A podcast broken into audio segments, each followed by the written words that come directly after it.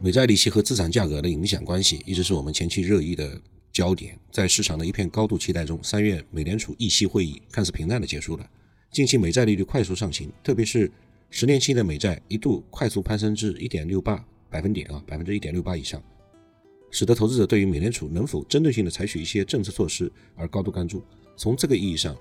美联储的政策并没有出现太多市场所期待的变化，上调经济数据的预测。维持并强调宽松姿态和资产购买规模，口头表示对经济增长的修复有信心，同时呢又对短期通胀走高并不担心等等，基本都是在市场的预期之内，也和此前的表态基本一致。在这一背景下，市场的反应也相对的平淡，但也并非是不买账。十年期的美债从高点小幅回落，美股市场从下跌中修复反弹，缓解了市场的压力，暂时避免了新一轮因为美债利率快速抬升而造成的波动。针对这次的会议结果以及。相应的市场和资产价格的影响，我们做一点分析。对于增长和通胀的看法，我们的看法是，短期的价格压力不具有持续性。在美国新一轮1.9万亿财政刺激开始生效和疫苗接种持续加速的过程中间，美联储对未来增长的修复也抱有更强的信心。这一点呢，从美联储更新后的经济预测可以得到直接的体现。对于2021年实际的 GDP 增长预测，从12月份的4.2%上调到6.5%。而失业率呢下调至百分之四点五，PCE 通胀上调至百分之二点四等等。但是市场所担心的恰恰是硬币的另一面，即所谓的用力过猛的背景之下，未来通胀可能快速走高，进而带来货币政策可能更快的收紧。在这一点上，美联储主席鲍威尔维持了一贯的表态，他认为短期价格上面的压力并不具有持续性。鲍威尔表示，短期的价格压力主要是来自于供给侧的暂时性的扰动，而美国的供给侧的变化是非常动态的。因此不会造成持续并且较高的通胀压力。政策应对姿态是持续的政策宽松，甚至是矫枉过正，仍是必要的。鲍威尔认为，当前的增长修复，特别是达到美联储的政策目标之前，仍然具有不确定性，例如病毒变异导致的疫苗失效的风险等等。从中期看来，目前较疫情前依然有高达一千万人的就业缺口，依然有较大的产出缺口，这些都可能需要美联储从更长的时间之内维持宽松的政策姿态，甚至要阶段性的矫枉过正。才能实现其长期的微通胀的目标和就业目标。实际上，美联储去年修改之后的平均通胀目标制，本质上便隐含着在其政策目标中，短期就业市场修复更为重要，或者说，在就业市场充分修复前，对通胀的容忍度会更高。当前依然有高达一千万人的就业缺口，即便按照去年五月疫情高峰后每月一百三十八万人新增非农就业的这个修复速度，也需要七个月才能修复，但实际上可能根本就达不到。再结合美联储此次更新后的失业率预测，二零二一年更新为百分之四点五，我们可以初步的判断，年内出现大幅的政策调整的可能性基本上很低。对市场利率上行的容忍以及政策响应的门槛是怎样的呢？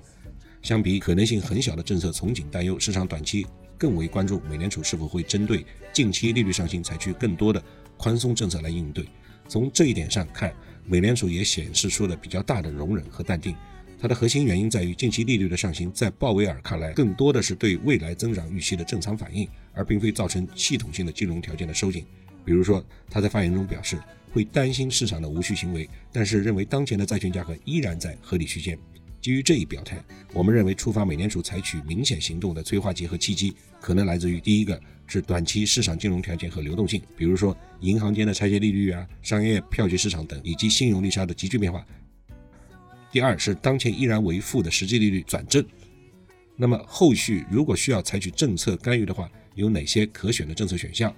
我们认为在当前的环境下，相比收益率曲线的控制，扭曲操作可能是相对更为便捷而且有效的方式。而且 YCC 对资产定价的扭曲可能更大，而且会导致实际购买规模的缩减。YCC 就是我们前面讲到的收益率曲线控制，它的英文呢是 Yield Curve Control。所谓的扭曲操作，就是卖出较短期限的国债，买入较长期限的国债，从而延长所持国债资产的整体期限。这样的操作将压低长期国债的收益率。十年期的美元国债呢，显然属于长期的。那么现在它走得过于极端了，所以采取扭曲操作呢，美联储认为这是一种更加便捷而且有效的方式。那么另外一种方式，收益率曲线控制呢，也就是 YCC，他认为用 YCC 来操作的话，对资产定价的扭曲可能会更大，而且会导致实际购买规模的缩减。这种完全锚定于某个债券收益率点位的操作可能会扭曲市场。从中长期的角度来推算的话，可能会带来更大的麻烦。此外，延长银行机构投资国债资本充足率豁免要求可能是近期的一个选项。疫情期间呢，美联储为了缓解国债市场流动性的压力，允许大型的金融机构可以不将其持有的国债纳入资本充足率的计算中。但是这一豁免在三月底就截止了。截至三季度，美国银行机构持有国债一点三万亿美元，占掉总存量规模的百分之五点五，相比疫情前新增了两千八百五十亿美元。如果豁免取消的话，在美国银行目前资本充足率处于历史新高的背景下，可能更多体现为降低对国债的需求。对利率和资产的影响是什么呢？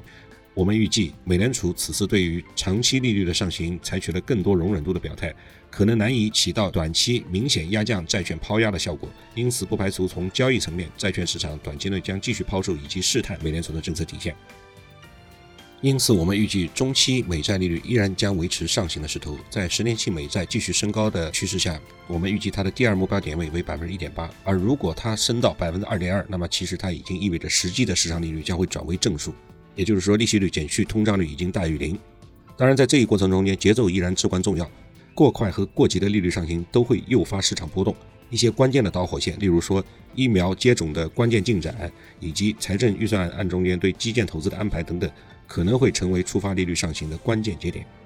关于未来供需两端影响的重要关注点，我们认为短期的通胀压力和利率走势都取决于供需两端裂口的走向。目前，1.9万亿财政刺激措施已经实施，有望在短期内首先进一步提振需求，这一点相对比较确定。不过，相当一部分刺激转化为储蓄。也有可能会抵消一部分需求侧的压力，例如去年二零二零年十二月九千亿美元刺激计划实施之后，美国居民的储蓄率已经再度快速攀升至百分之二十点五的高位，这可是美国啊，一个不是月光而是日光族的民族也达到了百分之二十的储蓄率。此外，疫苗接种进展的加速也有望带来复工的加速修复，因此供需两侧的赛跑将是未来一段时间我们需要重点关注的变量。像疫苗接种复工以及是否有可能出台新的财政刺激计划，比如说基建计划等等，也是我们要重点关注的要点。这一集的内容比较多，而且有的地方可能会比较的专业，或者是稍微有点深奥。尽管我已经做了解释，但是有可能还是听不明白。那么如果说有什么疑问的话，可以在评论区留言。但凡我能解答的，一定是知无不言，言无不尽。谢谢。